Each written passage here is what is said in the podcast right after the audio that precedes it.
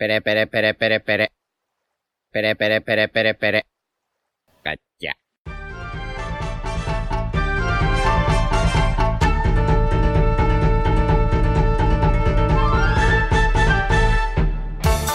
Hola Nakamas, bienvenidos una semana más a Radio Pirata, eh, vuestro podcast favorito de One Piece. Hoy estamos aquí como siempre con nuestra tripulación habitual. ¿Qué tal chicos? ¿Qué tal Jaume? ¿Qué tal? ¿Cómo estáis? Iván, Fatal. Kanyute Eh, maravilloso, maravilloso. y, y nuestro queridísimo Royal, por supuesto. Muy buenas, aquí estamos.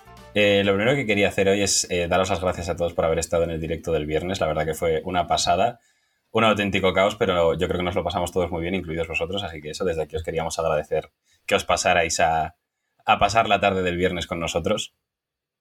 Y Sí, sí. Si, si no lo habéis visto, lo tenéis en YouTube resubido, que de momento no lo podemos resubir en Twitch porque no tenemos el partner todavía, pero lo tenéis en YouTube, aunque sea sin el chat.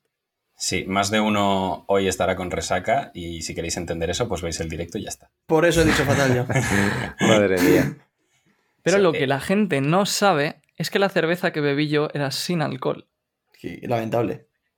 Así que estoy en perfectas condiciones para contar la teoría de hoy. Y, y eso, pues como ha adelantado Royal, hoy obviamente no hay, esta semana no ha habido capítulo de, de manga, así que hoy, chicos, eh, sujetaos los pantalones porque viene una parte de la teoría general de el grandísimo Royal Shichibukai. Alias el tirano. Así que te cedo el testigo Royal por completo y dale duro. Bueno, con esa introducción me lo han puesto difícil ya. Eh, tuvimos también teoría de Yute la semana pasada, que también ha puesto el listón alto. Yo me lo he intentado curar todo lo posible. Es una teoría que pensé hace mucho tiempo y que os quería contar en, en verano, pero al final por unas cosas y otras no lo hice.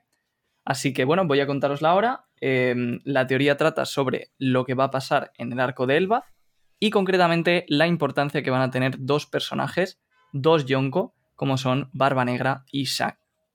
Así que bueno, voy a hacer lo mejor que pueda. Eh, antes de nada, un disclaimer de, bueno, típico, eh, esto es una teoría, no es eh, 100% lo que va a pasar y si no te gusta comerte un posible spoiler, pues abandona lentamente este, este episodio por el, por el caso en el que se cumpla. Y bueno, también decir que mm, nuestros, o sea, mis compañeros aquí ya han escuchado esta teoría dos veces, así que prácticamente ya la saben entera. Pero bueno, van a intentar aparentar que no la han oído y emocionarse y todo eso, así que Yo hay Sí, detalles que no me acuerdo, ¿eh? Hay partes que nos ha copiado Royal, chicos. Sí, porque entre, entre que la, la primera vez que la escuchamos ya hace un montón de eso y la última vez que la escuchamos la contaste deprisa y corriendo, pues yo creo que ahora, hoy sí que la vamos a disfrutar como, como Dios manda. Eso es. Bueno, pues vamos allá, ¿no? Vamos allá. Eh, vamos a quitarnos la túnica de samuráis y vamos a ponernos el gorro de vikingo y la cerveza. No, cerveza más no, por favor. Mal momento, sí, sí. Porque vamos a entrar de lleno en el arco de Elbaf, el arco de los gigantes. Bien, comenzamos. La primera pregunta que tenemos que contestar, que esto es algo que confío que muchos de vosotros ya lo tengáis claro, pero siempre viene bien recordarlo y tener las cosas pues, más claras todavía, es si vamos a tener o no un arco de Elbaf. Hay varias razones por las que ya muchos pensamos que, que sí que lo vamos a ver. Eh, primero porque Usopp y Luffy llevan toda la serie literalmente diciendo que quieren ir, desde el capítulo 100, Oda lo ha mencionado unas, cua- unas cuantas veces, y bueno, lo dijeron en, en Little Garden, pero después Usopp lo volvió a mencionar en Enies Lobby, y en Dressrosa Usopp volvió a decir no puedo esperar para ir a Elbaf, que ya no es lo mismo que quiero ir a Elbaf, sino que está como dando a entrever que van a ir, porque ya dicen no puedo esperar, ya lo da por hecho. Entonces, bueno, teniendo en cuenta que Luffy y Usopp son los aventureros de la banda, que es un poco el, el espíritu de aventura que tenemos nosotros también como lectores, pues parece que Oda sí que nos está calentando un poco con Elbaf. Y, y si no fuéramos a Elbaf, pues sería un poco decepcionante. Entonces, eh, bueno, eh, además de eso, también otra razón por la que creo que vamos a ir es porque Elbaf y los gigantes comparten muchas similitudes con los Gyojins y con los samurai. Son, digamos, tres arcos y tres razas, por decirlo así, que se llevan mencionando desde casi el inicio de la serie, y entonces se nota muchísimo que son muy importantes para la historia de One Piece y que Oda las lleva pensando y las lleva trabajando desde el inicio de la serie. Entonces, para mí está bastante claro que los Mugiwara tienen que pasar por ahí. los gigantes son la segunda raza que se introdujo en la serie y eh, después de los Gyojin. Y bueno, eh, además de eso, eh, en mi opinión, son la segunda raza más importante también. Entonces, el único punto en contra que podría haber de por qué no vamos a ir a Elbaf es el hecho de, vale, Oda ha dicho que queda muy poco para acabar la serie, cada vez dice una cosa, pero bueno, son cinco años o así. Quizás Elbaf es un arco prescindible y Oda se lo va a quitar de encima para pasar directamente a Laugh Tale, a la guerra final, etcétera, etcétera. Ese podría ser el único argumento en contra. Pero, si fuera a saltárselo, para mí hay algo que no encaja. Y es que, en el flashback de Big Mom, Oda nos empezó a enseñar algunas cosillas de Elbaf y dejó muchos secretos pendientes. Por ejemplo, había unas sombras en el fondo del cielo que no sabemos lo que son. Vimos que había un árbol gigante, pero Oda no nos enseñó más y no vimos lo que era. Cosas sospechosas, luego también nos dijeron que estaba el príncipe Loki, que había un castillo, no hemos visto nada de eso, y para mí el hecho de que Oda no nos lo enseñe son pistas muy grandes de que sí que vamos a ir a Elbaf y de que Oda no va a saltarse ese arco. Así que bueno, por todo lo que os he dicho, yo creo que si Oda no fuera a enseñarnos un arco de Elbaf, habría contado la serie de otra forma y no nos habría calentado tantísimo a través de Luffy y Usopp. Y además, la importancia que tienen los gigantes y la importancia que tendrá el arco, aunque ahora puede parecer prescindible porque todavía no sabemos lo que va a pasar, espero, o voy a intentar a lo largo de esta teoría, que vayáis viendo cómo no es para nada prescindible, sino que va a ser de los arcos pues, más importantes de toda la serie. Y también como, como detallito que está lo de que una de las mayores inspiraciones para Oda al crear One Piece fue Vicky el Vikingo. O sea que supongo que tendrá ganas también de meterse en una, en una isla que tiene estética vikinga 100%. Sí, y además eh, en, los primeros, en los primeros tomos Oda eh, escribía como epílogos, apéndices en los que hablaba de vikingos porque sí, porque le encantaban y hemos visto algún color spread ya de hace muchos años en, en el que dibujaba a los, a los Mujiwara como vikingos. Está, está obsesionado con el tema. Sí, y yo creo que además, eh, de hecho, no sé si lo dijo de alguna vez, que él mismo es un poco como muy parecido a Luffy. Entonces, si pone en boca de Luffy que quiere ir a una isla, en el fondo es porque Oda nos está diciendo que él la quiere dibujar. Sí, totalmente. Para mí es un poco eso. Sí. Entonces, bueno, despejado un poco ya la duda de si vamos a tener arco del bafo o no, que es algo que yo creo que estamos la mayoría de nosotros de acuerdo, la siguiente pregunta que ya es un poco más difícil de responder es cuándo va a ser el arco de Elbaf. Porque claro, estamos en un momento en que va a acabar Wano, Luffy parece que va a derrotar a dos emperadores, aunque sea con ayuda de los Supernova, y parece que el arco de Laugh Tale se va acercando y ya no hay mucho sitio para ver Elbaf. Entonces, em, para responder un poco esta pregunta, lo he intentado analizar desde el punto de vista de las razas de One Piece. Porque hay un patrón muy curioso, que no se ha mencionado mucho, y es que Oda va enseñándonos las distintas razas y sus arcos en orden de fuerza. Si lo pensáis, eh, el primer arco que tuvimos así a fondo de una raza fue el de Skypiea, que realmente no tenía ningún poder especial. Unos Gyojins. No, pero Arlong Park no es la isla Gyojin. O sea, sí que Pero- pero te había presentaba la en Arlong raza. Park. Sí, pero por eso digo el arco de cada raza en específico, ¿sabes? O sea, por Sí, ejemplo, a- Little Garden nos presentaron a los gigantes, pero no es el arco de los gigantes. Vale, o sea, el entiendo, arco de los entiendo. Gyojin es la isla Gyojin. Sí, sí, sí, es verdad. Entonces, em, los Gyojin, que se supone que eran 10 veces más fuertes que un humano. Luego vimos a los enanos, que era una barbaridad. O sea, lo, lo de los enanos era una locura. Eh, luego los Minks, que también eran muy poderosos. Y luego los Samurai, que ya son temidos a lo largo de todo el mundo y que la marina ni siquiera se atreve a entrar. Entonces, los gigantes se nos han mencionado como la nación más poderosa del mundo, que esto lo dijo Chifón. Y entonces, para mí, tiene mucho sentido que sea la última raza que tenga un arco en toda la serie. Porque es la más fuerte de todas y va después de los Samurai. Mm, Perdóname, Roger, pero ¿has dicho que los enanos son más fuertes que los Gyojin? No se sabe porque no hay un baremo, o sea, no hay una escala de poder clara, pero lo que les vimos hacer a los enanos en, en Dressrosa fue una barbaridad. No sé si te acuerdas, pero simplemente Sí, un sí. enano como simplemente con un toque del dedo eran capaces de romper un edificio. Sí, claro, o sea, en comparación a lo pequeños que son, sí son tremendamente fuertes. Vale, sí, sí. Como las hormigas, que pueden coger 100 veces su peso y así. Claro. Sí, es un poco de ese rollo, sí. Pero bueno, digamos que se nota que a Oda le gusta, y esto también tiene sentido por cómo es la serie, que cada vez las razas sean más fuertes. Entonces, encima, además, digamos que el nuevo mundo cada vez es más peligroso, y el Grand Line también, entonces tiene sentido que las razas más fuertes estén más adelante en la aventura. ¿Y crees que la última raza fuerte en presentarnos va a ser los gigantes? ¿O que después habrá una más que ya no, sea creo la que va a ser la última, la última. Y de hecho se puede ver bastante claro por el arco de Big Mom.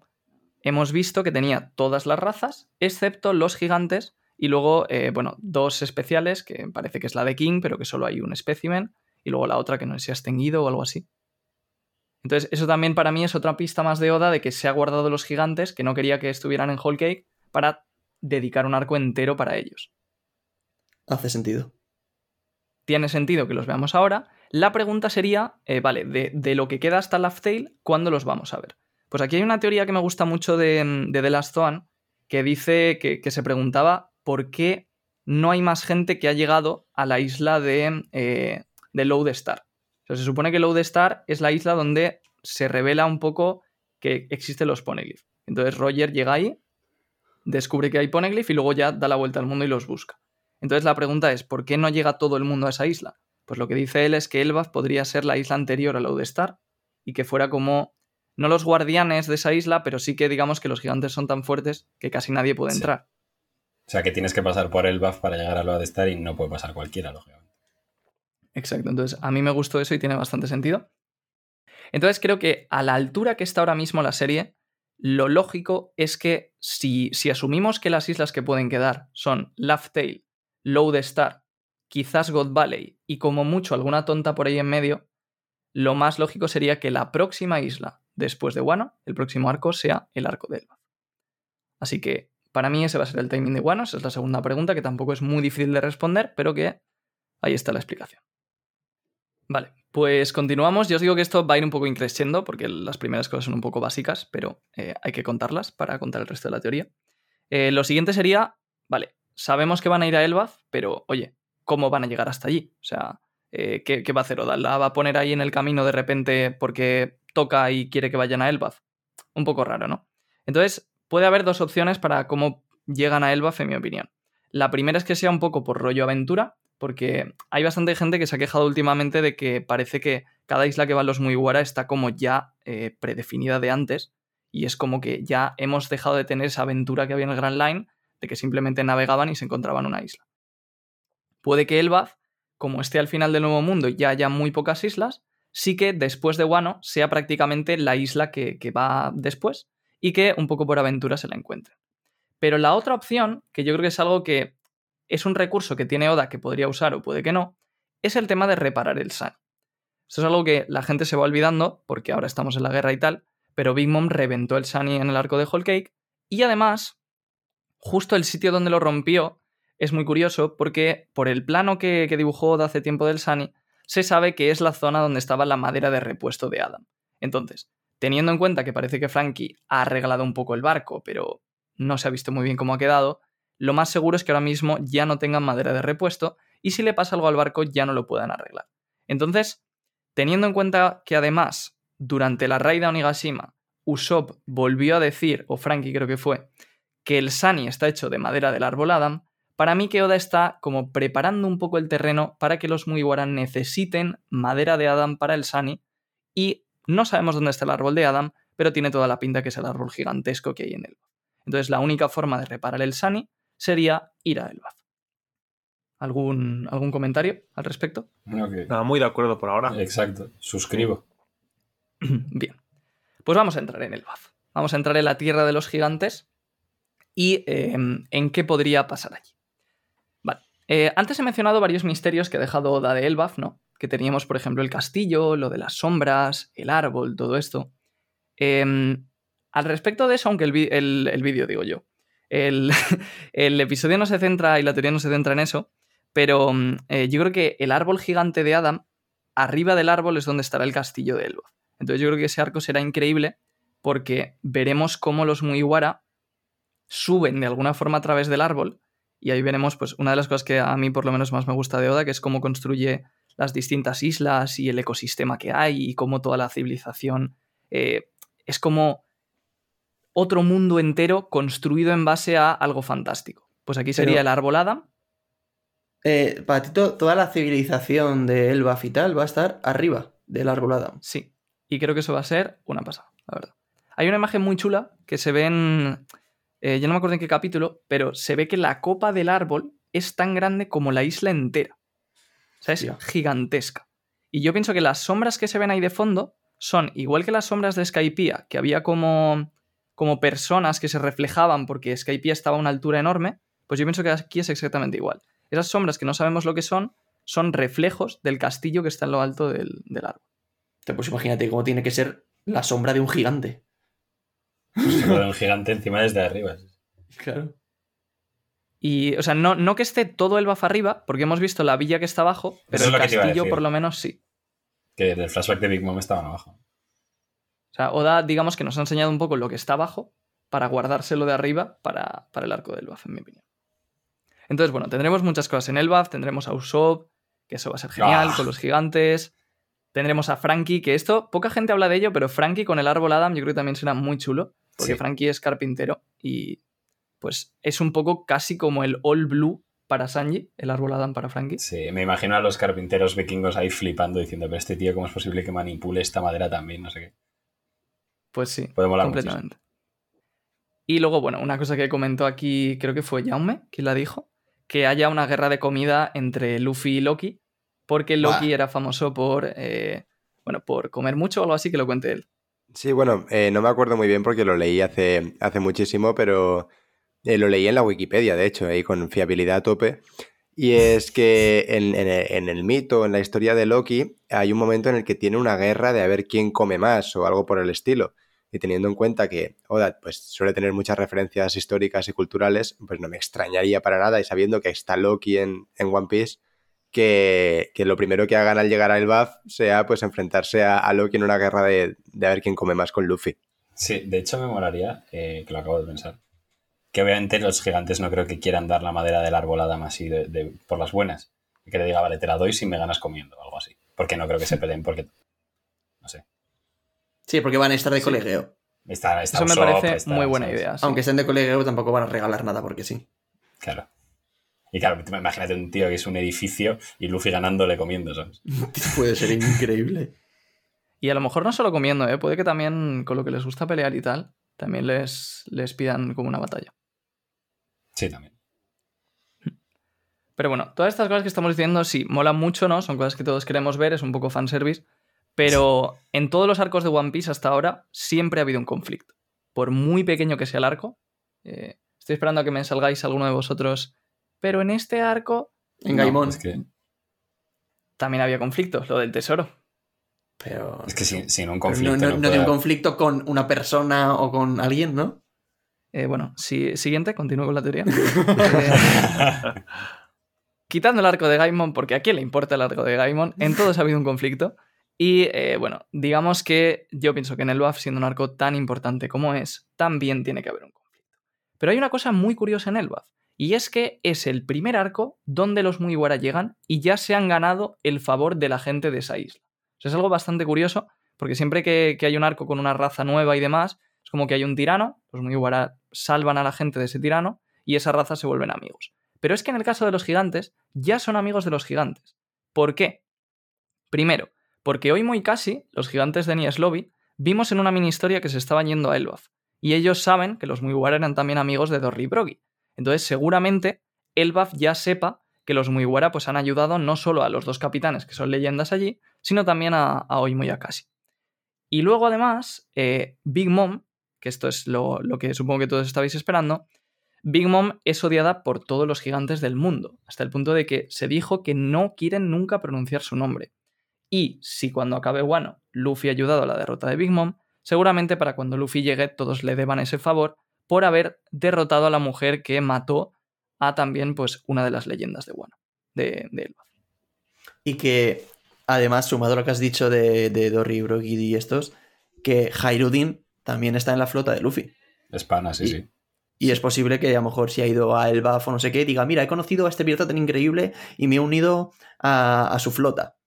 Y ya estén avisados de que Luffy es un tipo increíble. Imagínate, después de, de Elbaf, un hipotético caso en el que eh, Luffy a- como que añada a su flota un, un ejército de gigantes y verlos todos en la, en la guerra final. Eso sería espectacular. A Luffy no querría hacer eso, se unirían a él contra su voluntad, pero sí. De hecho, sería, sería increíble en la guerra final ver a Luffy con el ejército entero de gigantes. Y eso no es tema de este, de este episodio, pero yo sí que pienso que va a pasar. Sí. Así que esa es una de las razones también por las que Luffy tiene que ir a Elbaf. Y esto es algo curioso que, bueno, también. Esto es al margen, ¿no? Pero ya que, está- ya que sale el tema, pues lo comento. Eh, en el flashback de Roger no se vio que fuera Elbaf. Y esto es una duda que ha tenido, yo creo, bastante gente. De si no fue o es que Oda nos lo ha intentado ocultar para que no lo veamos y para que lo veamos con Luffy. ¿Vosotros qué opináis? Yo creo que sí que fue. Yo creo que Ro- Roger estuvo en todas las islas. Sí, ¿no? Es decir, tiene sentido que el único lugar o lo, lo único que no, que no hiciera Roger sea ese paso final hacia todo lo que vaya a ser el One Piece, ¿no? Porque estaba enfermo. Pero al fin y al cabo a mí me gustaría que la travesía de Roger fuera muy similar a la de Luffy, pero que Luffy llegue más allá. Mm, por lo que sabemos, es como que Roger dio la vuelta al mundo dos veces, ¿no? O sea, la dio una vez y luego la siguiente vez ya fue cuando dio la vuelta y encontró en One Piece. Igual, la vez, que- la, o sea, la vuelta que nosotros hemos visto fue la segunda. Pero igual, la primera vez es cuando fue a Elbaf y por eso no lo hemos visto. Sí, de puede hecho, ser. en el podcast, o sea, en el directo, perdón, del otro día comentaron algo muy interesante y es que, eh, a diferencia de Roger, que recorrió todas las islas, Luffy va a conseguir el One Piece sin hacerlo. Solo en Sí, una. eso es bastante curioso. Por eso también eh, yo creo que estaría bien que al final de la serie el final fuera un poco como que eh, viéramos, o incluso no al final, sino antes, o sea, viéramos cómo después de llegar a Laugh Tale y después de todo, los Mugiwara siguen viajando y siguen viendo cosas y siguen viendo islas. Porque al final sí... O sea, el objetivo de la aventura no es simplemente llegar al final, es tener la libertad de poder ir donde les dé la gana, poder hacer lo que quieran, y si precisamente lo, como mejor se lo pasan es en el barco, pues a mí me encantaría que cuando acabe la serie sigan viviendo aventuras. Estoy muy de acuerdo con eso y además piensa que el sueño de Nami es eh, hacer el mapa del mundo entero, o sea que tienen que ir a todas las islas por cojones. Claro. Claro. Vale, entonces, volviendo, volviendo a Elbaf, eh, digamos que la conclusión de todo esto es que los, los gigantes ya son amigos de los Mugiwara antes de que lleguen, y por tanto parece que no va a haber en Elbaf un tirano opresor que los Mugiwara tengan que derrotar, que es el típico enemigo de los arcos. Y esto se ve bastante bien porque hasta ahora, digamos que eh, cada vez el villano tenía que ser más fuerte, ¿no? Entonces cada vez era un poco más difícil para Oda el justificar que hubiera, yo qué sé, un Yonko, pues oprimiendo a un pueblo concreto, ¿no? La última vez ha sido, por ejemplo, con Kaido, pero para Elbaf ya no hay esa construcción previa de un villano como ha sido con Kaido o incluso con Doflamingo. Entonces sería muy extraño que de repente al llegar a Elbaf Oda nos presentara a un tío que dijera, este es el, yo qué sé, el mata gigantes y que fuera el nuevo villano a derrotar por Luffy. Creo que no, la verdad. Entonces, eh, por eso mismo, yo lo que pienso es que en Elbaf el conflicto va a venir desde fuera. ¿Cómo es esto? Pues vamos a ponernos un poco en perspectiva para ver cómo podría venir. Cuando acabe bueno, va a haber, para mí, tres consecuencias enormes. La primera es que van a caer dos Yonko, entonces la balanza de poder se va a desequilibrar muchísimo, ¿no? Luego, Luffy va a tener tres Road Poneglyph y va a haber derrotado a un Yonko. Entonces, Luffy no solo va a estar al nivel de un Yonko, sino que encima va a estar a punto de llegar a Laugh Tale porque va a tener tres Road Poneglyph. Poca broma con esto. Esto es algo que, que ahora no lo pensamos mucho porque estamos aquí en Wano, pero cuando acabe Wano, Luffy va a ser eh, de los piratas más fuertes del mundo, ¿vale? Madre mía. Entonces, claro, las consecuencias que tiene esto a nivel mundial son enormes, eh, que llegarán cuando, cuando acabe. La primera es que yo creo que el gobierno mundial va a entrar en acción y se va a empezar a mover, eh, a ver cómo la lía el, el Gorosei. Y después, eh, otra cosa importante es que, como hemos dicho, que Luffy es uno de los piratas más grandes del mundo, para mí ha llegado el momento, y creo que está bastante claro, de que se cumpla una promesa que llevamos Oh. esperando desde el inicio de la serie, que es la promesa del reencuentro con Shanks. ¿Por qué? Luffy le prometió a Shanks que le devolvería el sombrero de paja cuando se convirtiera en un gran pirata, porque el propio Shanks se lo pidió. Y desde el inicio de la serie, Luffy lleva mencionando varias veces que tiene ganas de ver a Shanks, etcétera, etcétera.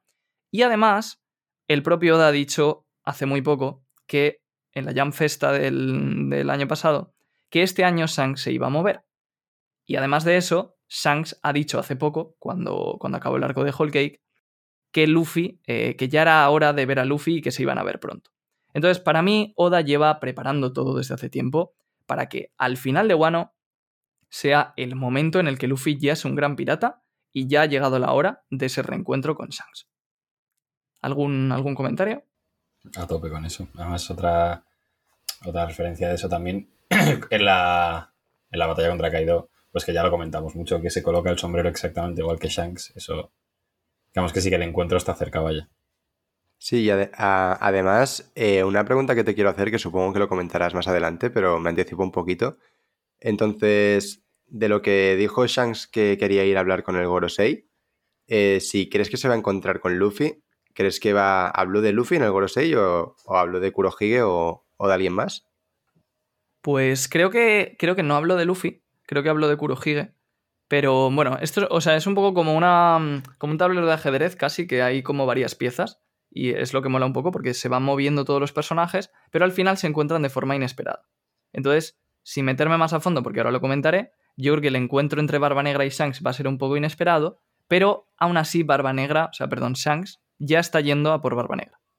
Entonces, ¿por qué el reencuentro iba a ser en Elbaf? O sea, vale, se van a reencontrar después de Wano, eh, ya hemos comentado que el arco que viene después de Wano seguramente sea Elbaf, pues tiene sentido que el reencuentro sea ahí. Pero es que además el barco de Shanks está muy inspirado en los vikingos, es un barco que parece del vikingo, y también hay gente que piensa que Shanks está inspirado en Eric el Rojo, por, bueno, por la apariencia física, por bastantes cosas.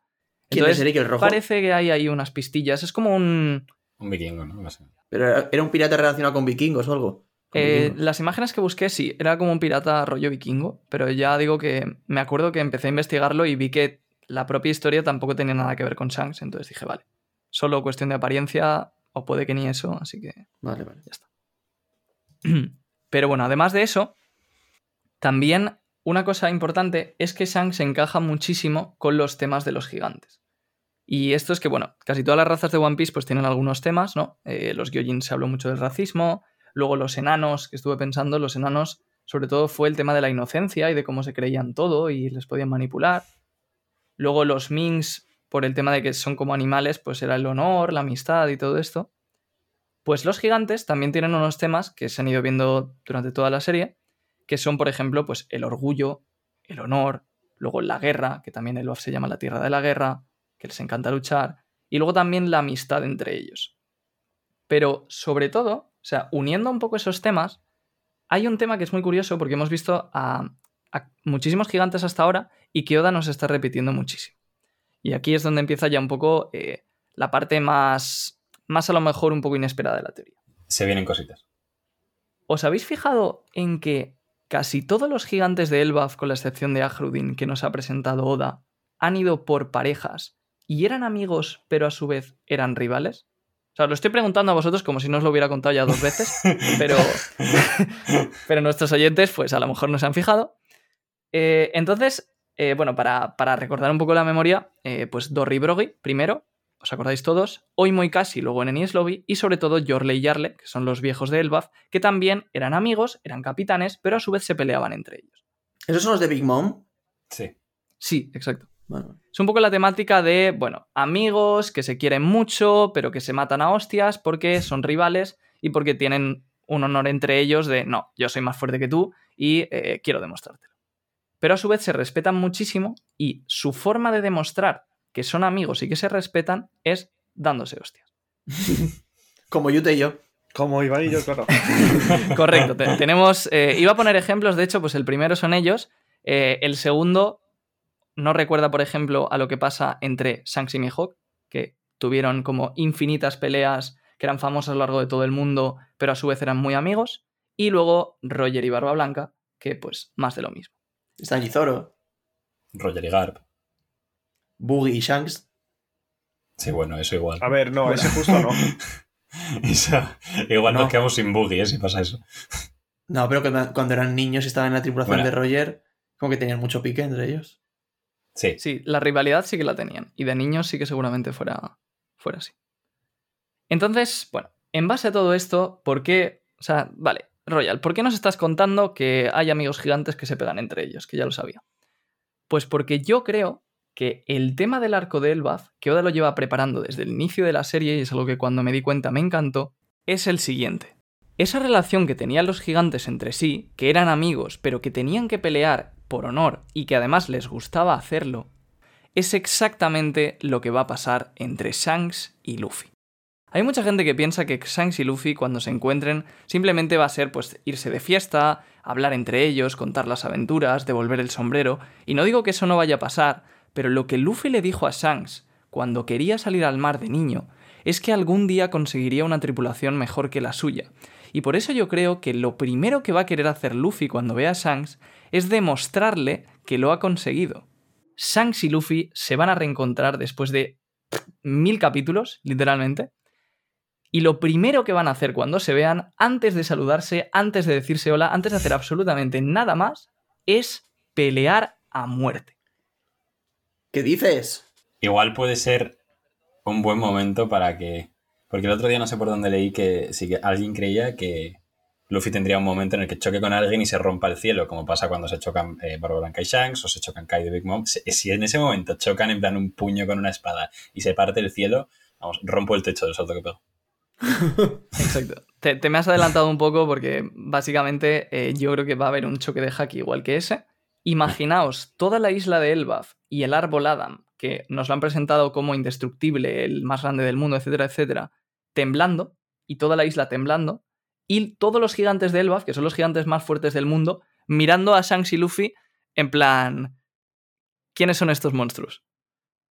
Nah, de locos. Yo quiero decir una cosa y es que eh, estoy de acuerdo en, en general en todo lo que dices, pero no creo que nada más verse se vayan a pegar porque realmente eso me encaja más como por ejemplo con Shirohige y Roger que sí que ocurrió porque ellos ya tenían como una rivalidad de antes, pero es que Shanks y Luffy no, no tienen ese, esa rivalidad como tal. Entonces me, Estoy a de mí acuerdo. me, me encaja más que cuando se encuentren, o sea que al final sí que peleen, eh, pero, pero que no sea tan, tan directo. Yo creo que primero va a haber como un momento emotivo de reencuentro y, y no, hola, toma hostia, ¿sabes? Yo estoy de acuerdo. Sí, eso me parece muy buena pregunta o idea, porque es verdad que después de llevar tanto tiempo sin verse, pues a lo mejor lo primero que hacen no es pegarse, sino que, yo qué sé, es un momento emotivo, que se ponen a hablar y demás. Podría ser perfectamente. Pero a mí en parte me gustaría que primero se pegaran, porque aunque, aunque no hablen, ya hay esa confianza como para que los dos saben a qué han ido ahí, los dos saben que llevan eh, desde que era un niño Luffy casi, queriendo demostrarle a Shanks lo fuerte que es y que es ya más fuerte que él. Entonces yo creo que Luffy sí tiene muchísimas ganas de verle, tiene muchas ganas de hablar con él, pero casi lo que más ganas tiene es de demostrarle cómo ha crecido como pirata y de demostrarle que ahora es más fuerte que él. Entonces a mí sí que me gustaría, puede que no sea así, pero que lo primero que hagan sea eh, pegarse. A lo mejor una mirada, que se miren, sonrían, algo así, y luego a darse de hostias. A mí es que me pega muchísimo que primero se que haya un reencuentro y se tomen algo las dos tripulaciones, tal, y de repente con todo el ambiente súper relajado, ellos dos se miren, ¿sabes? En plan como, ya sabíamos que iba a pasar esto, ¿sabes? Pero, y, y que el resto de las bandas flipen y se empiecen a pegar. Sí. Puede ser también así, sí, sí. Y, Sería un poco al ah, revés que lo de Roger y Barba Blanca, pero también puede ser. Sí, Sí, no, además que sería un poco, un, un poco una analogía, ¿no? Que justo lo que ha dicho Diego, que me encantaría que fuera así, en plan que están tomando algo en una taberna y que de repente se, se empiezan a, a- a liar a hostias porque eso ya, entre comillas, ocurrió, ¿no? Que estaban en la taberna cuando Luffy se come la, la fruta del diablo y, y Shanks se ríe de él y Luffy le quiere pegar un puñetazo pero no puede le dice algún día mi puño será como Una eh, ta- tan fuerte como Como una, una pistola. pistola. Y anda que no molaría que el primer ataque que le haga Luffy a Shanks sea un como, un, como una pistol. el Luffy Buah. estadounidense. ¿eh? Ya ves.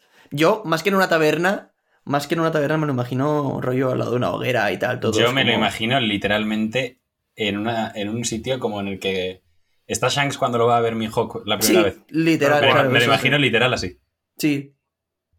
Sí, y aportando una última cosita, y es que respecto al tema de, de, bueno, de que los amigos se pelean y tal, respecto a Shanks, que esto es una cosa que te pasé, Royal, en el flashback de, de Boogie en el, en, el, arco de Orange Town, eh, hay un momento en el que están hablando, estando en el barco de Roger, que todavía no, se sabía que era el de Roger, están hablando Shanks y Boogie, y Boogie le pregunta a Shanks, eh, algún día tomaremos caminos separados. Si nos encontramos y seremos piratas cada uno por su banda, eh, tendremos que pelear. Y le dice Shanks a, a, a Baggy, por supuesto, de eso se trata ser un pirata.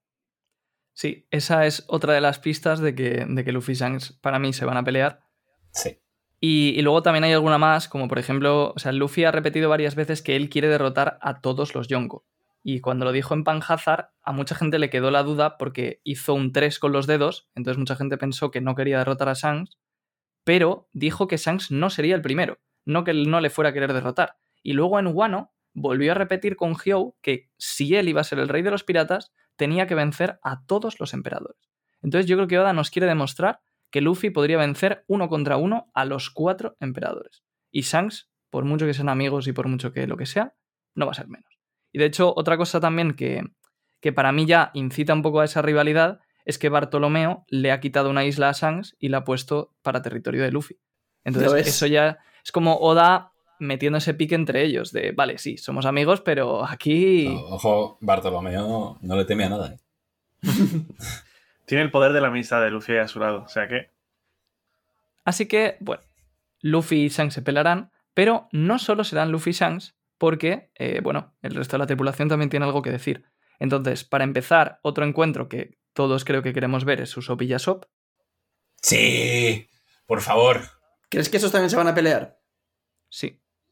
Oh. Y de hecho, de hecho es que no es reencuentro, no sé si he dicho reencuentro, porque no se conocen. Nunca se han visto. Y va a ser bastante guay porque será la Es primera vez que encuentro. Se- Sí. Yasop le ha hecho más caso en su vida a Luffy que a su hijo. Sí, literalmente. Sí. Y bueno, eso también será muy bonito porque Usopp eh, peleará. Será un poco parecido a los propios gigantes que peleaban entre sí por honor y que él admiraba tantísimo y que veía cuando estaban en Little Garden, Little Garden diciendo, ojalá algún día ser como ellos. Pues ahí estará Usopp con sus dos eh, huevos de hierro peleando contra su padre, prácticamente el mejor tirador del mundo, en la tierra de los gigantes. Y no solo tenemos a Usopp, porque también tenemos a, en mi opinión, Zoro y Mihawk. Y esto es otra pequeña parte de la teoría, que bueno, se explica bastante rápido. Eh, Mihawk ha dejado los Ichibukai, dijo que ya no podía seguir en esa isla. Como ya he comentado antes, yo creo que Shanks quiere derrotar a Barba Negra y pienso que para ello le ha pedido la ayuda a Mihawk y Mihawk ahora mismo estará con Shanks. Como no tiene sitio donde ir y el gobierno le persigue, parece bastante lógico que se vaya con un amigo suyo como es Shanks. Y además, para mí otra pista muy grande que nos ha dejado Oda de esto es que en la banda de Shanks, aparte de Shanks, no hay un espadachín. El segundo al mando no es un espadachín y esto es de las casi únicas tripulaciones en que pasa, sino que es un, bueno, un pistolero que es Ben Beckman. Entonces, para ese combate, que bueno, ahora comentaremos un poco, entre la banda y Barba Negra, tiene sentido que Mihawk esté con Shanks y que sea el espadachín que peleará contra Siryu y que Oda no ha metido en la tripulación.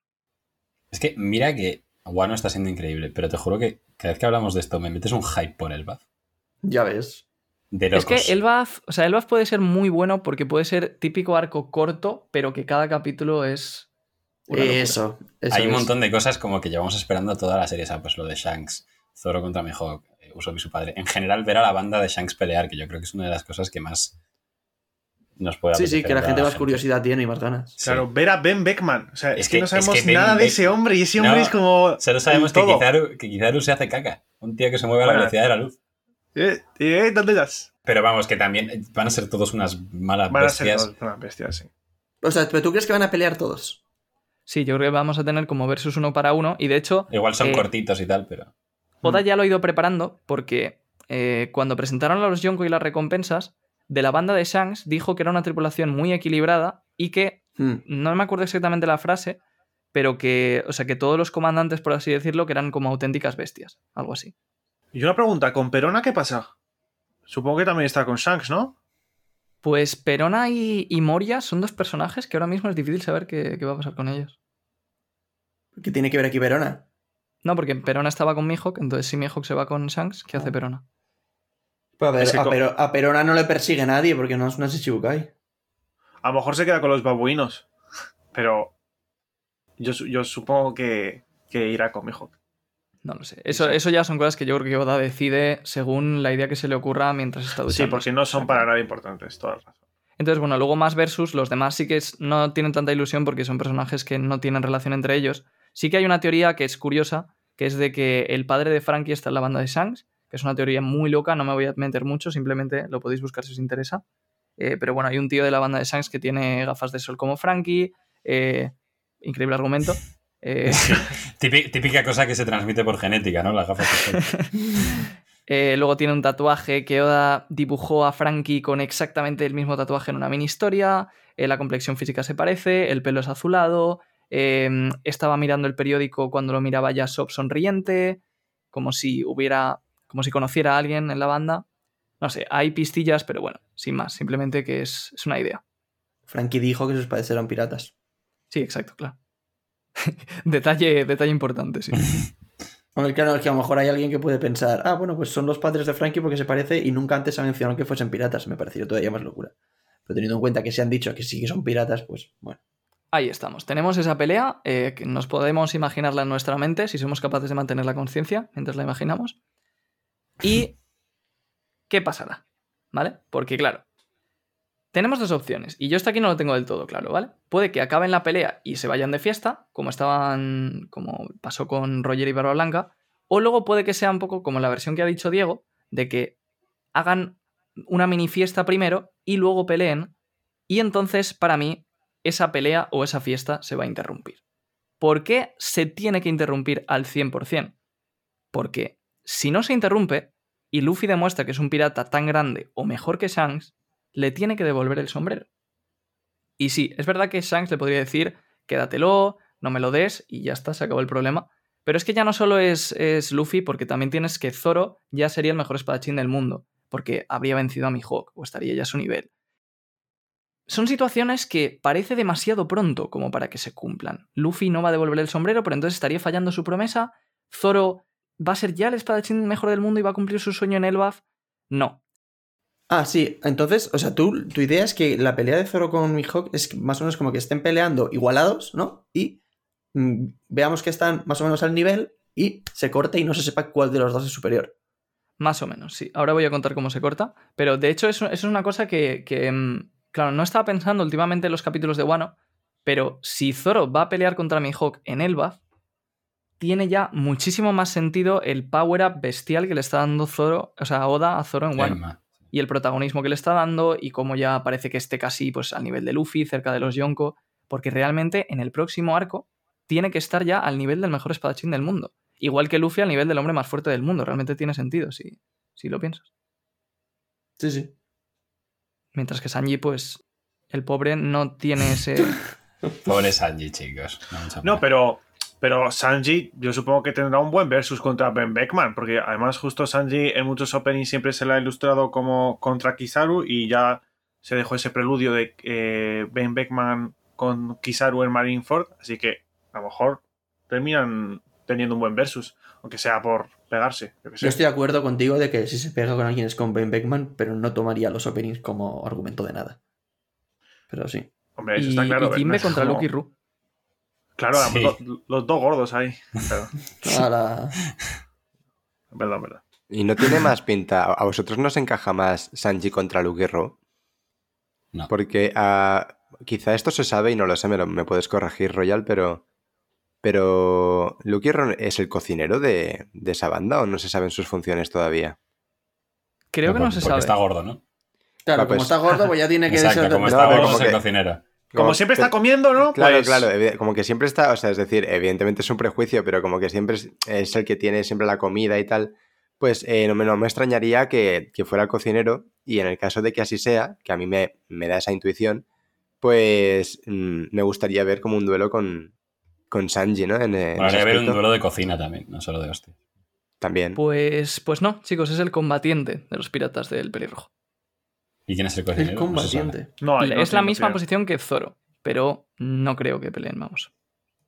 No, no, pero no. Ojo, es la misma posición que Zoro, pero yo creo que todos estamos de acuerdo en que Ben Beckman es más fuerte, ¿no? Mm, Bueno, Uh, estará ahí, ahí, ¿eh? Es que yo creo que asociamos a Ben Beckman más fuerte porque eh, Kizaru como que hizo lo de que se asustó. No, y que Ben Beckman es como el segundo de Shanks. Sí, pero igual es por confianza y porque se lleva mejor con él y no por fuerza literal. Sí, pero a ver, normalmente en One Piece, normalmente, el segundo de un capitán suele ser el más fuerte sin contar al capitán. Sí. A ver, Sí, sí. Sí, sí, sí. O sea, eso es así. Bien, volviendo a la teoría, estábamos más o menos en que, vale, están todos peleando, pero alguien lo tiene que interrumpir para que no pasen cosas que tienen que pasar al final de la serie. ¿vale? Entonces, ¿quién va a ser el que lo interrumpa? Pues eh, no voy a sorprender a nadie. Eh, lo, lo hemos mencionado ya no sé cuántas veces. eh, va a ser Marshall D. Teach Barba Negra, como lo llama Shanks.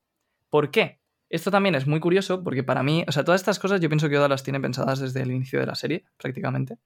Y lo que hizo en Little Garden de que Mr. 3 entrara para estropear esa pelea entre Dory y Broggy, para mí es algo muy parecido a lo que va a hacer con Barba Negra. Y no solo lo hizo ahí, sino que también, por ejemplo, Big Mom interrumpió ese duelo, entre comillas, de orgullo entre eh, Jorle y Jarle, aunque no fuera exactamente igual porque no estaban peleando entre ellos, pero también mató a uno de los dos y rompió un poco esa hermandad.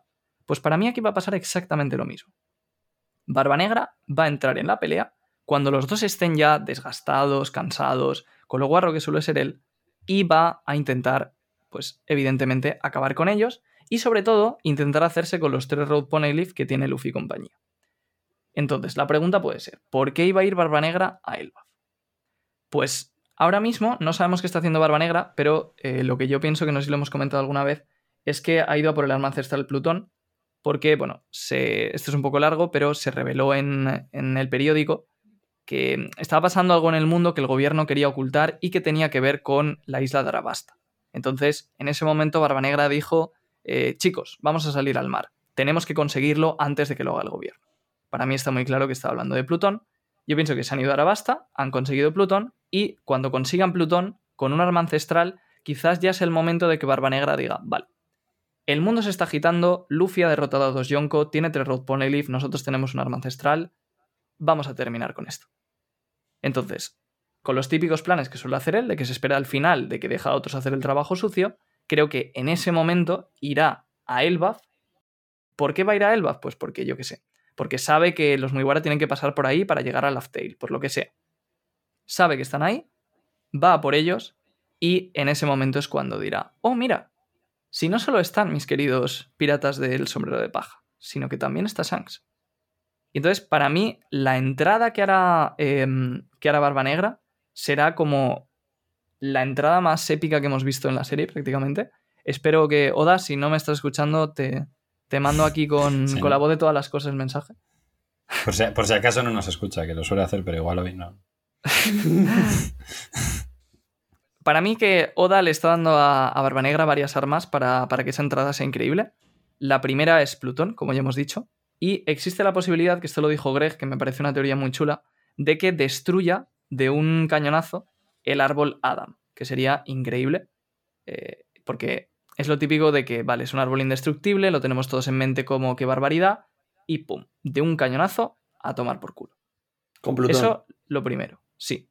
Y entonces así veríamos un poco el poder de un arma ancestral, ¿no? Que hasta ahora, pues, realmente no lo hemos visto todavía. No.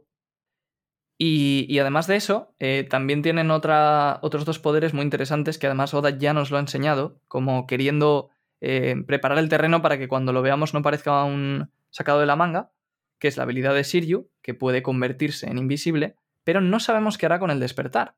Entonces es posible que Siryu, que esto es una idea que también eh, creo que sería, sería muy chulo de ver, Siryu convierta todo el barco en invisible para que, imaginaos, una flota entera de piratas de Barba Negra llegue sin, o sea, si- sin verse, de repente esté toda en Elbaf. Y, y entonces cuando, cuando los vean ya será demasiado tarde y luego puede que hasta la habilidad de Katarina Devon también la usen pues para hacer la típica puñalada trapera de que se ha- haga pasar por alguien y en medio de la pelea pues yo que sé, apuñale a alguien o cualquier cosa así. Qué Sí. bueno. Y además, eh, Es que ligado ¿Os con. imagináis? Perdón. No, no, es que justo lo de Catarina Devon me ha hecho pensar. ¿Os imagináis que justo se hace pasar por Yasop? Y en plan, Yasop apuñala a Usopp o algo así. Eso sería horroroso. Pues sí, la verdad. sería, más a- sería más al revés, que se hace pasar por Usopp y apuñala a Yasop. No, yo creo que Mm, sería no, peor al revés porque. Joder, a nosotros, nos afecta, a nosotros nos afecta más Usopp, además. Sí, y que para Usopp, que tiene idealizado a su padre, Que de repente le haga eso. Que de repente Exacto. le haga eso, tiene que ser. Oh, pero cuidado, no le, voy a- no le vaya a matar ahí en el a Usopp. No, no lo. No. No, pero muy buena idea, Diego, sí. Me, me gusta mucho. Estoy de acuerdo. Vale, y entonces, bueno, eh, veremos el enfrentamiento y la clave aquí es que, claro, eh, no va a ser una pelea justa como casi ninguna de Barba Negra, porque Shanks y Luffy van a estar muy cansados de su pelea, van a estar totalmente exhaustos, y entonces Barba Negra, obviamente ni idea de en qué orden ocurrirán las cosas, eh, confiamos en Oda, hará un montón de, de cosas para que la pelea sea genial y para que haya, pues yo qué sé, sorpresas y, y todo. Y, mm, y al final, digamos que el, el desenlace, que sí que es lo que yo creo que está bastante claro, es que Luffy no podrá hacer nada y Barba Negra terminará matando a Shanks. Esto es algo que, bueno, es mi personaje favorito, pero creo que muchos Después fans de. One Piece ya esperamos que esto ocurra. Eh, porque, bueno, al final Shanks es el maestro, eh, los maestros en el shonen mueren, ¿no? Y es verdad que a Oda se le ha alargado mucho la obra y podría intentar hacer algo especial para sorprendernos, pero yo personalmente sí que creo que Shanks va a morir y debe morir y que Barba Negra lo va a matar. Ahora comento un poco las razones y demás y, seguimos. Eh, que además, igual hay mucha gente diciendo, pero ¿cómo Barba Negra va a matar a un Yonko y a Luffy que está también como al nivel de un Yonko él solo? Bueno, hay que tener en cuenta también que Shanks y Luffy no. Imagino que habrán terminado de pelear y estarán debilitados, no, es- no- no están al nivel normal. Y que Barba Negra es una rata topo. Claro, o sea, Barba Negra aprovechará todo. Incluso aunque lleguen y estén desgastados, Shanks le va a dar pelea a Barba Negra, obviamente. O sea, habrá una pelea. No lo va a matar en plan puñalada trapera. Yo creo. Pero. Y, aún así, con toda la pelea, hará una puta guarrería asquerosa y lo matará. Sí, eso seguramente, pero también, eh, o sea, estamos en Elbaf, hay multitud de gigantes que simpatizan eh, con Luffy en su momento, pero muchísimo con Shanks. No le ayudarán en, cuan- en cuanto vean a Kurohige. Sí que puede que le ayuden, pero es que yo creo que no tendrán nada que hacer. O sea, también la gente subestima mucho a Barba Negra, porque Oda juega muy bien con eso, intenta como ponernos el foco en X villano, que ahora es más fuerte. Entonces ahora nos ha puesto el foco en Kaido, recompensa más, más grande, eh, persona más fuerte del mundo, criatura. Pero realmente Barba Negra antes parecía que era el más fuerte y tiene dos frutas del diablo y, y él quería que esta fuera su era. Y yo pienso que para ese momento Barba Negra será el más fuerte del mundo. Muchísimo Sí. más que Kaido. No, eso sí, eso sin duda, pero ya digo, yo por ahora me está encantando la teoría, se me escapa un poco por ahí porque eh, como que perdería cierto sentido con todo lo que se nos viene diciendo de eh, los gigantes, el ejército más fuerte del mundo y que justo aparece Kurohige y que no pueden hacer relativamente nada. No, ten en cuenta que Kurohige viene con una flota, vendría con un arma ancestral también que puede, igual puede Sí, no, y- eh, gigantes de 10 en 10 con No, eso. no, ¿sabes? por eso, eso está claro, eso está claro. Sí, sí. Sí, y es una forma también de demostrar la, la fuerza de Barba Negra. O sea, al final, Oda intenta demostrar la fuerza de todos los villanos, ¿no? Para que veamos que esto no hay quien lo derrote. Que es que esto no es Mm. un juego, sí. ¿Qué mejor forma de demostrar la de Barba Negra que eso? Que Que se haga un show. con- Total. esto es- Claro, es una manera que tú cuando lo veas digas, coño, ¿cómo? Sí. O sea, Lu- Luffy tiene que vencer a este tío, ¿cómo coño va a hacerlo? Más o menos como, como nos está ocurriendo ahora con Kaido. Y, y sí, también creo que aprovecharán para mostrar la- una tercera fruta, la Zoan que tendrá, porque es una, es una teoría, Sí, no sé si la sabéis. Eso es lo que ser. quería decir yo, que hay una teoría muy, muy expandida de que esta triplicidad que, que envuelve al personaje de Barba Negra eh, va a terminar como demostrándonos que tiene eh, tres frutas, como dijo ya Marine Random en la teoría que comentamos respecto a lo de que tiene dos ADNs más en su cuerpo, el suyo y dos más. Y, y nada, y evidentemente yo creo que eh, además hemos visto que puede utilizar los- las, las dos frutas que tiene ahora mismo, que sepamos a la vez. Entonces no me extrañaría que, que- tenga una tercera, una Zoan, siguiendo la- el patrón, y que te- tenga una forma híbrida espectacular y que a su vez pueda utilizar la fruta de la oscuridad y la, y la fruta del, del terremoto. Claro, y yo creo que tendría que ser una fruta que le dé resistencia porque le hemos visto sufrir mucho en los golpes físicos. ¿eh? Y por ejemplo, Sí, las te dan mucha resistencia. Bueno, pues entonces eh, me había quedado un poco que esto es algo que a lo mejor ni hace falta, ¿no? Pero las razones por las que Barba Negra para mí tiene que matar a Shanks, esto también es algo que Oda lleva preparando muchísimo tiempo y que para mí lo ha hecho muy bien. La presentación de Barba Negra a mí me parece una maravilla. Y hay una viñeta que la gente parece que se olvida o no se le presta lo suficientemente atención, en la que Barba Negra está mirando a Luffy y aparecen dos personajes que no tienen nada que ver con esa escena. Uno de ellos es Ace y otro es Shanks. Para mí es una pista gigantesca que nos está dejando a Yoda de que Barba Negra va a ser, o iba a ser en ese momento, el verdugo no solo de Ace, sino de Shanks también. Y que, aunque es verdad que no mató a Ace directamente, sí que fue un poco Es su Uno culpa. de los- su culpa, sí. caro. Y, y con Shanks para mí sí que va a ser directamente el, el asesino. Sí. Y luego, además de esa pista, digamos que sí que es clarísima, que he empezado por ahí, luego hay otras cosas también, pues que Oda nos ha estado construyendo un poco la rivalidad entre los dos durante toda la serie. Por la cicatriz que tiene Shanks, porque fue a Barba Blanca a decirle que por favor detuviera a Barba Negra, y entonces también se siente un poco como responsable, eh, porque cuando apareció Marineford se miraron y como que dijeron que tenían un, duelo pendiente casi. Es como que hay muchísimas pistas de que ese duelo se tiene que dar. No creo, sinceramente, que Oda cambie de opinión por mucho que nos lo esperemos, porque da igual lo que nos lo esperemos, es algo que, que puede hacer que sea increíble igualmente. Y, y, bueno, entonces creo que ese será el momento de la muerte del maestro. Pero, pero bueno, eh, supongo que veremos a Luffy, pues, impotente, incapaz de, de poder salvar a, a Shanks. Será un poco como, como con Ace, algo, algo parecido. Sí. O sea que lo va a ver y por algún motivo no va a poder hacer absolutamente nada. Y va a ser horrible. Sí. Y, y bueno, luego esto completa eh, algo que he dicho antes, que es de los temas de Elbaf. No creo, pero a lo mejor si estabais como buscándole mucho, muchas pegas, por así decirlo, hayáis pensado que hay más temas de los gigantes. Y sí, hay dos temas más, que son la muerte, y como han dicho que la muerte de un guerrero es mucho más importante de su vida, que su vida, porque vive en 300 años, y luego también el tema del destino, que menciona muchas veces el dios de, Elbaf y que todo se decide por destino y tal. Estos temas son justo los que para mí va a traer Barba Negra al arco de Elbaf, y por eso, o sea, para mí temáticamente el arco de Elbaf es quizás el mejor preparado de toda la serie, porque Shanks va a traer una cosa y, y Barba Negra otra.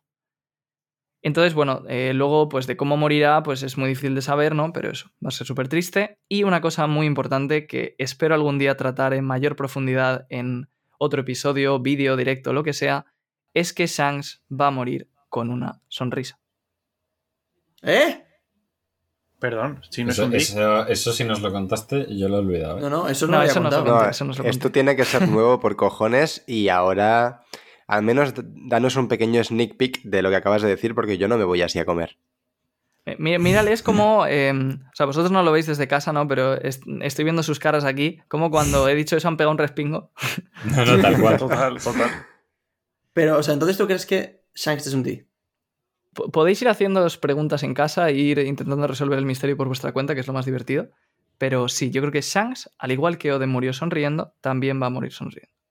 Sí, pero es que eso a mí me da, me da a entender, así tirándome un triple espectacular, me da a entender que lo de la sonrisa no es solo algo de los D, ¿no? Que es decir, como que Oden era un Kouzuki y digamos que tenía ese legado en la espalda cargando, eh, pues que lo- hemos asociado muchísimo lo de morir con una sonrisa a los D, pero es que no es solo de los D, va más allá, los D es simplemente un símbolo, ¿no?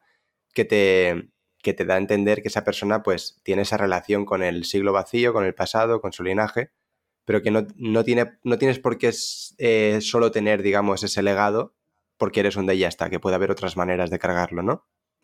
Sí, va un poco por ahí, exacto. No es tanto lo que dice Iván de que sean ellos D, sino que lo que tienen en común los D, quizás hay más gente que también puede tenerlo. Un poco por ahí. Más a mí eso me gustaría que no se le diese tanta importancia. Que no por tener X o Y apellido puedas o no hacer. O sea, que obviamente un Sí. D es el que va a tener que acabar con el gobierno y todo, y obviamente va a ser Luffy y tal. Pero que no por ser o no ser un D puedas eh, dejar de llevar esa lucha, ¿sabes? No sé si me estoy explicando. Sí, ese estilo de vida, como que es- Sí. es, un- es una forma de ser más que, más que otra cosa. Y, hostia, acabo de pensar y sería bastante curioso, porque sería ver a Barba Negra, que es un D, al que le dijeron que él no era el tipo que Roger esperaba, como que es un D, pero que no se comporta como lo suelen hacer los Ds. Y sería un D, entre comillas, falso, matando a Shanks, que no es, que no es un D, pero que sí que se comporta como los D. Sería bastante Sí. curioso. Bueno, pero de todas formas todavía no sabemos el apellido de Shanks, ¿no? No, pero yo dudo mucho que Shanks sea un D. Y una cosa que pensaba que lo iba a decir Iván ahora, y es que me ha encantado, y es que no sé si lo veremos, pero molaría un montón en, en el hipotético caso de ver la muerte de Barba Negra hacia el final, que no muriera sonriendo. Sí. Eso es. Yo creo que Barba Negra sí debería morir. Yo creo que también. Y no sé si, quizá incluso a manos de Luffy, ¿eh? Hmm. Es que si Barba Negra muere, ¿quién lo mata? Yo que siempre he pensado que lo tendría que matar Luffy. En plan, que Luffy. Yo también. Fue- que, que fuese- Luffy que que, no fuese mata a tan- nadie. Claro, que fuese tan el odio que justo a Barba Negra le matase. De todas O formas, odio, es que, o sea, tampoco tiene que Luffy asesinarle como tal. O sea, por ejemplo, imaginaos una escena en la que están peleando en un lugar, por ejemplo, que cuando Barbanegra es derrotado cae al mar. O cae, yo qué sé, a un sitio, no sé, imaginaos de lava, lo que sea. O sea, un Sí, sitio que, eso. que Luffy Sí. no sea quien le mate directamente, pero que sí que Barbanegra se muera, sabe que se va a morir y vemos cómo se cae sin sonreír, algo así. Sí, y Sí, se muere como, como con cara de miedo, como de no me quiero morir o alguna cosa Sí. así típico de villanos. Sí, eso lo podría comprar. O sea, ver a, mí, ver, ver a Luffy en plan asesinar a alguien, no. O sea, no me refiero a asesinarle como tal, pero sino de que le meta tal semejante eh, somanta de palos y de hostias que, que, que- que no sé, que no se levante ya. Pero no, no Luffy con la intención de voy a matarte, sino simplemente que sea una consecuencia natural y ya está. Y luego, bueno, otra cosa que no tengo muy clara es, claro, vale, Shanks se muere, pero ¿qué va a pasar con el resto de la tripulación? Eso es bastante difícil de gestionar, no sé cómo lo hará Oda, porque por ejemplo con Mihawk pues podría simplemente ser derrotado o puede que se muera también. Eh, que se muriera Yasop me parecería un poco demasiado, entonces yo creo que la tripulación sí que vivirá, pero sí que para mí quedará claro que Shiryu es el nuevo, aparentemente mejor espadachín del mundo. Sí, y que Zoro tenga que derrotar. Es posible que a lo mejor Mihawk no muera pero quede como tullido, que pierda un brazo o alguna cosa así que él- le impida ya pelear. Hostia, imaginaos eso, eh. El panel de. Shiryu cortándole un brazo a Mihawk. Claro. De hecho, cortándole la espada. Sí, pero la espada, pero Mihawk es tan gran espadachín que puede, puede pelear con cualquier espada, pero si tú le cortas un brazo ya no es lo mismo. No, pero Mihawk, o sea, la espada de Mihawk es tan simbólica que para mí sería como muy, muy impactante eso que le puede corte ser. la espada. Yo es que ya os lo dije que todos me mandasteis a la mierda, pero que no descarto que se la quite. Pero bueno. A, mí- a mí ya eso no me gustaría que le rompa la espada, porque eso es que querría decir que, que Shiryu está muy por encima de Mihawk. Y hay que recordar que este enfrentamiento entre Shiryu y Mihawk se da después del desgaste que tiene Mihawk contra Zoro. Entonces, sí, Shiryu se va a posicionar como el espadachín más fuerte, pero no es que lo vaya a ser tan a ciencia cierta, o a lo mejor si lo es es por muy poco, o para dar un poco más de juego a la batalla final en Laugh-Tale. Pero de ahí a que le rompa la espada, que le rompa lo que es el legado de un espadachín, me parece. A mí me parece eso que dejaría un poco en ridículo a Mihawk, sinceramente. O sea, ni las espadas de Oden se han roto, ¿sabes? No, no sé. Y Sí, justo alguien que lo ha remarcado tanto durante toda la historia, el tema de las espadas negras y demás, me parecería, me parecería muy heavy, sinceramente. Sí, pero por eso mismo lo decía. O sea, Sí, no, no lo sé, totalmente, pero a lo mejor Oda precisamente está preparando ese momento para que sea más, más impactante aún. pero- Hmm, puede ser. Pero Sirio, de todas formas, ya tenía una espada importante, ¿no? ¿O no? Mm, Ahí me pillas. No, no. no, es, que no tengo- vale, es que no sé. A mí me parece que tendría muchísimo sentido eso. Que sé que soy el único, pero. O sea, que se la quite, digo. No, es que yo creo que la espada de Mihawk no le, no le pega a nadie más. Pero bueno. No, pero que igual se la quita no para usarla, pero sino como trofeo. No, yo, yo sí que veo que se la quite para usarla. Sí, pero es que el estilo de, de Sirius no me lo veo yo pegando espadazos enormes. Ya, Aquí lo dejo. Si luego acaba pasando, pues. Tiramos hacer de fila para- podéis hacer y- fila para comerme la polla de uno en uno. Eso ¿Te es. imaginas, ¿Te imaginas que no se cumple absolutamente nada de lo que he dicho y se cumple eso? Pues borramos este podcast y no pasa nada. Sí, una cosa que respecto a todo esto que habéis dicho, eh, que en el caso de que le quitara la espada, o sea, yo sí que pienso que, bueno, más que nada, en el caso de que al final Zoro no terminara derrotando a Mihawk como tal, porque oc- ocurre todo lo que ha teorizado Royal, eh, sí que para mí tendría sentido que mm, Sirius se llevara la espada de Mihawk y peleara con ella, más que nada porque Zoro debería superar esa espada, porque se lo dice. Es que eh, Mihawk le dice, supera esta espada. Pero si esto es lo que dije yo no sé cuándo y me dijisteis todos. No, no, no. Eh, pues no me acuerdo de eso, pero seguramente eh, eh, he cambiado de opinión y ya está.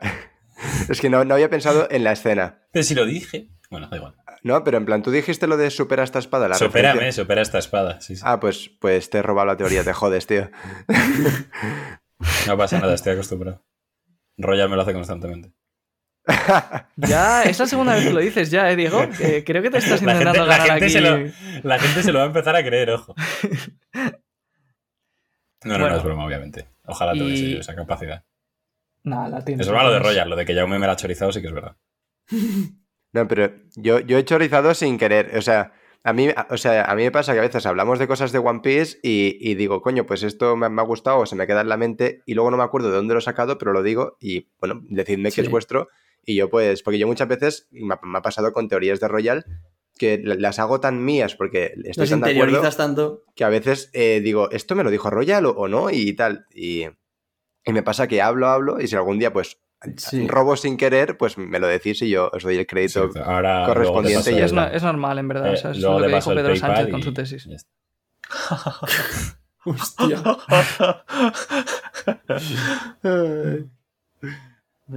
Que- Bueno, ¿por, por dónde? Qué sobra. Ah, pues, eh, bueno, la teoría está prácticamente terminada. Simplemente, eh, pues, ocurrirá ese momento, ¿no? Shanks morirá frente a Luffy. Y, eh, claro, aquí yo creo que no hace falta que diga nada. O sea, eso es, eso es un momento en el que miras la cara de Luffy, todos sabemos lo que Luffy va a hacer.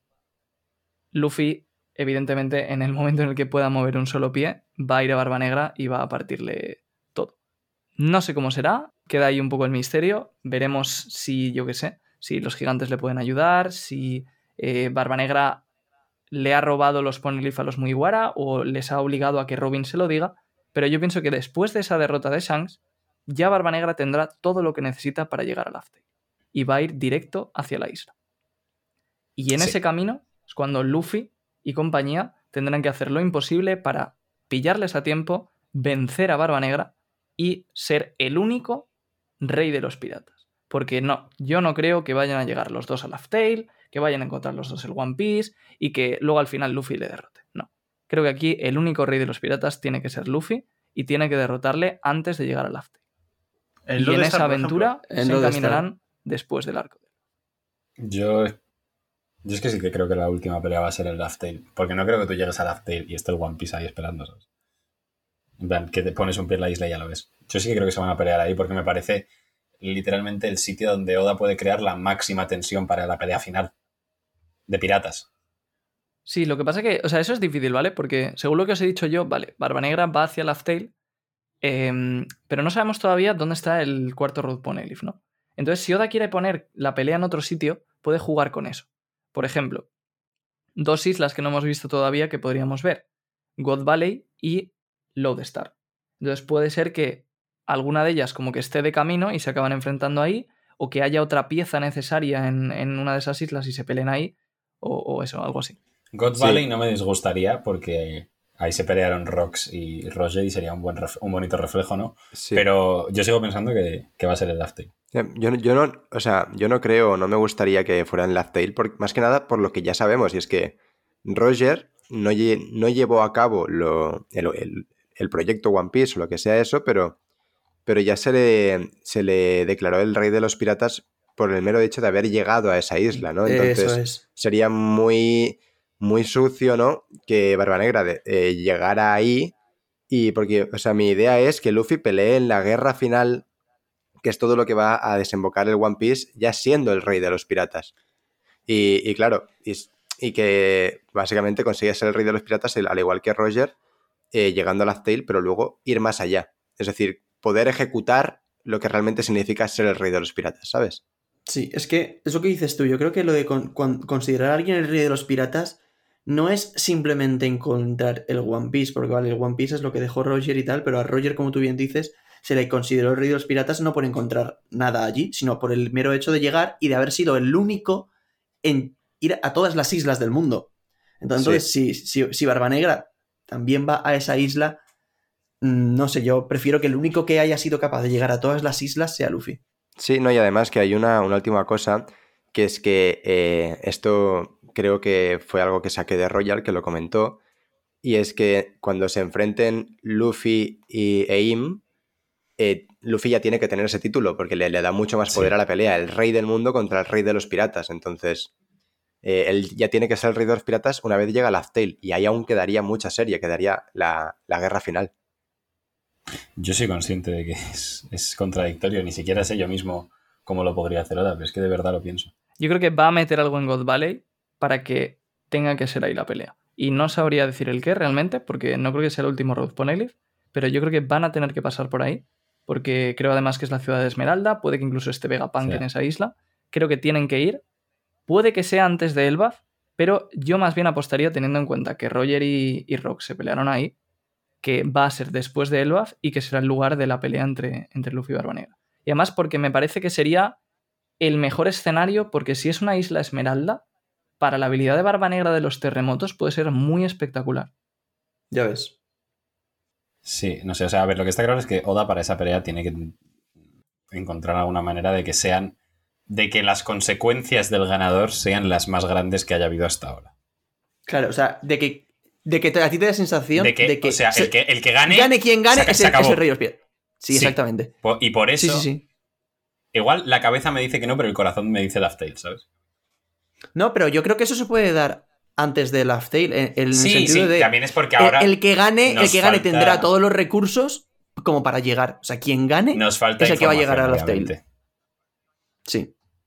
O sea, yo creo que tú lo asocias más al hecho de que si ya estás en Locktail, lo único que te queda es caminar hacia adelante y encontrar el- Claro. el, tesoro. Entonces, eh, el que gane, lo único que tiene que hacer es dar tres pasos. O sea, dar tres pasos es una forma de hablar, pero sí, bueno, que, pero que lo tiene encontrarlo. No tiene que ir a ningún sitio, solo tiene que encontrarlo, ya lo tiene ahí. Pero Por yo eso. creo que el, eh, se puede cumplir también exactamente lo mismo con el simple hecho de el que gane tiene los medios como para llegar a la isla. Sí, o sea, y también echándome un poco piedras a mí mismo, o sea, no me imagino eh, como después de esa pelea, que va a ser pues la más bestia de One Piece hasta que llegue la de Im seguramente, eh, se, se puede dar en plan la obligada escena de todos riendo, bebiendo, llorando, ¿sabes? Sí, y a mí. Claro, una- yo es que una- me imagino ya todo lo muy guaras de fiesta yendo hacia, hacia Laugh Tales en el propio barco, ¿sabes? Además es que otra, otra razón eh, es que yo creo que la isla donde peleen, por la habilidad que tiene Barba Negra, tiene que acabar completamente destruida. Claro, Entonces, no pueden destruirla. no creo que sea Laugh Tale. Claro, no, y además que eh, ya lo dice, o sea, se puede interpretar de muchas maneras, pero ya lo dice Shirohige, que tú no eres el hombre que Roger eh, estaba esperando o está esperando. Entonces, eh, yo creo que se refiere a que a esa persona que llegue a Laugh Tale, no que lleve a cabo todo eso, sino que eso eso es una consecuencia, sino que la persona que estaba esperando Roger o, o que espera Roger que llegue a Laugh Tale no es Kurohige. Entonces, otra razón más por la que yo pienso que, que es, es que sí que pienso que le daría como más, eh, en plan, sensación de ultimátum la pelea si es Mucho más tensión, le daría O sea, muchísima más en- tensión. Entiendo lo que dice Diego, pero por lo que ya eh, conocemos y tal, sí que puede sonar un poco, un poco contradictorio. Claro, es que tú imagínate, conocemos todo eso, pero tú imagínate cómo tendríamos todos los huevos de corbata si el hijo puta de Teach pone un pie en Laugh Tale. Ya, o sea, sí, eso seguro. Pero ¿y vosotros creéis. ¿Vosotros creéis que llegaría antes Stitch? Y que a lo mejor luego llega Luffy. "Ch, espérate. Y sea cuando sea la pelea. Es que no, o sea, ya- eso ya sí Pues que es imposible. imagínate que nosotros, como espectador, vemos que antes de Luffy llega Bueno, o sea, imagínate que acaba un capítulo que es Teach llegando a Laugh Tale y Luffy todavía no está. O sea, esa semana, esa semana, ¿qué, qué hacemos? Sí, sí, se, se cae internet. A Japón.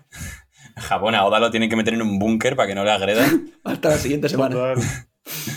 No, porque casa, la siguiente semana hay descanso. Esperaos. No, además molaría, en plan, eh, yo también eh, molaría mucho el hecho de que eh, un clickbait espectacular de que lo que ha dicho Diego, que parece que va a llegar a, a Laugh Tale y tal, y que pone un pie en Laugh Tale, o lo que conocemos, pensamos que es Laugh Tale, y que después no sea la isla, pero nos tenga una semana o dos en vilo. No, Porque eso me parecería lamentable. Sería a nivel. No, pero en plan, sería, sería guay en el sentido de que Kurohige no es capaz de, ¿sabes? Que ahí solo puede llegar Luffy. Es que ya te digo que no creo que sea llegar a Laugh Tale y ya todo. pero bueno. Que vamos, que es- me parece una cosa complicadísima y, y hay argumentos. O sea, ahora, me parece que hay más argumentos para que sea que no llega, pero me parece que si llegas estaría muy guay también y ya está. Sí. Cabeza contra corazón, chicos. Bueno, pues ¿tenéis algo más que comentar o damos por finalizado el debate? No, de la Yo teoría? creo ya que. está. Sí. Habrá que poner nota a la teoría, ¿no? Hostia, y, una, frase. y, y una frase, ¿no? Va, sí, sí, sí. Me parece perfecto, así que voy a concluir y mientras la, la vais pensando. Vale. Eh, nada, pues simplemente que, bueno, esta es la teoría, espero que os haya gustado mucho y a mí sobre todo me gustó mucho cuando la pensé porque eh, me hizo darme cuenta de cómo Oda ha estado preparando ese arco que tantas ganas tiene que de dibujar a lo largo de toda la serie y cómo ha ido enlazando los temas de los gigantes con Shanks, con Barba Negra, las peleas entre amigos, para que veamos esa pelea entre Shanks y Luffy, que yo tengo muchísimas ganas de ver. Me parece genial, creo que es un arco que vamos a disfrutar muchísimo. Así que si oís a alguien a partir de ahora decir que, que no va a haber arco de Elbaf y que Oda se lo va a saltar, eh, pues pasadles el link de este episodio y a ver qué os contestan después. Espero que os haya gustado mucho, que os lo hayáis pasado bien escuchándonos y fantaseando un poco sobre One Piece. Y luego, bueno, como, como disclaimer final, eh, porque, bueno, siempre eh, una teoría puede ser un poco un spoiler, ¿no? En plan, vale, me habéis contado todo esto, ahora cuando llegue ya no me va a gustar y no me va a sorprender. Pues en parte sí, ¿no? Y en parte a veces si nos hacemos los inocentes, pues podemos disfrutar más de cosas. Pero yo creo que algo muy chulo que tiene One Piece y que tiene la comunidad es que hay como una especie de diálogo casi entre Oda y nosotros, con el cual nosotros intentamos descubrir y, unir todas esas pistas que Oda nos va dejando, y el propio Oda, que ya lo sabemos, escucha un poco nuestras teorías y nuestras expectativas e intenta superarse todavía más y mejorar la obra todavía más. Entonces, yo creo que eso es algo muy chulo y que el propio hecho de hacer teorías al final puede hasta conseguir que mejore la obra porque el propio Oda, eh, para él es un reto y se lo pasa bien y, y disfruta intentando superar todavía más nuestras expectativas por muy altas que sean. Así que nada, esperemos que le llegue esta teoría a Oda y esperemos que no solo haga todo esto, sino algo todavía muchísimo mejor. Pues habla, ¿qui- ¿quién quiere empezar a poner notas? Yo mismo, yo tengo muy clara, un 10. Dale. ¿Y la frase? No No, no, seas. no, yo qué Bah, rico un chaval. 10. Qué Ahora rico. te, rico. te lo quitas de la boca y. El, el título es que Qué rico. Qué, qué rico un 10. No, no, el Sí, título. es el, el o, sea, mira, sí, mi, o sea, mi frase es qué rico un 10. Vale. Y ahí va todo. Yo te... Eh, yo de nota le voy a poner un 7. Bueno. No me parece mala nota. Bien, Hay que bien, ser críticos gusta. con. O sea. A ver, es que después del lado de Orochi incluso me sienta un poco mal escuchar esto. Nada, es alimentando broma, es broma. aún más Nada, es broma, es la, broma. la- la rebelión, ¿eh? Es broma. No, un 7 me ha gustado mucho. Eh, pero bueno, también es que como venimos con. Ya que nosotros lo hemos escuchado antes, en mi caso una vez, vosotros dos, pues le quita un poco el, el, el busteo a la nota. Así que lo siento mucho, Royal. Y la frase va a ser: Shanks, no me seas cliché. Así que Madre Espero mía. que- El de Boku no Giro. el de Boku no Hero hablando de clichés. Eh, Esto salió un poco en, en el primer intento de grabación, eh, porque mm, Yute básicamente no quiere que se muera Shanks porque le parece algo muy típico. eso es. Y espero que Oda, en mi obra favorita, sea diferente. Pero no va a ser así. Bueno, en tu obra favorita, entre muchas comillas, ¿eh? está- estaba intentando arreglarlo. Em, pues yo le voy a poner un 10, eh, porque me parece que no es una teoría en plan vacía, me parece que está todo muy bien hilado y, y documentado desde el principio de la serie y, y lo veo muy probable. Y mi, mi frase es alerta spoiler. Muy buena. Eh, y bueno, para ir acabando, yo le voy a poner un 9 porque la perfección creo que es una cosa casi inalcanzable. Y mi frase es que, bueno, después de escuchar esta teoría, que estamos en el endgame, chavales. En Endgame, vaya. Si, si no me dejáis margen, no puedo mejorar. O sea que. Exacto. ¿Te quieres poner nota a ti mismo, Royal? Eh, vale, lo que, sí, lo que puedo hacer si queréis, aunque esto es un poco calentar polla, pero compa- comparado con el resto de teorías que, que hay, digamos, hechas, eh, ¿qué nota le pondría yo a esta? Oh, vale, va. Venga. ¿Vale? Eh, yo creo que sería un siete y medio. O sea que se vienen todavía cosas muchísimo mejores. Se vienen O sea, cositas. es, es una teoría que está muy chula, que a mí me encanta, pero es una teoría que es algo que no es tan sorprendente, por decirlo así. Me gusta mucho el desarrollo y cómo creo que lo va a hacer Oda, pero es verdad que no, no es la mayor sorpresa, ni mucho menos. O sea, yo sí, yo por ejemplo, por hablar por mí, yo, yo le he puesto un 10 porque yo, sinceramente, no cambiaría nada. O sea, no le veo ninguna cosa que diga, mira, esto no. Y creo que la has contado muy bien. O sea, se te da bastante bien, ya lo sabemos todos. Sí, sí, de, la, Y- de la casualidad que, que se le da bien. Y, y simplemente por eso. O sea, no porque no creo, o sea, no es porque crea que sea la mejor teoría que has hecho o vayas a hacer, sino porque esta en concreto no cambiaría nada. Pues muchas gracias. Pues esto ha sido todo, Nakamas, esta semana. Muchísimas gracias por escucharnos una vez más. Eh, recordad que nos podéis seguir en YouTube, ahora en Twitch también, que que, bueno, ya hicimos el primer directo el viernes, iremos haciendo directos por allí. Nos podéis seguir en Twitter y en Spotify, en ebooks, en en un montón de sitios y eso, que muchísimas gracias por escucharnos una semana más y, y nos vemos el próximo domingo.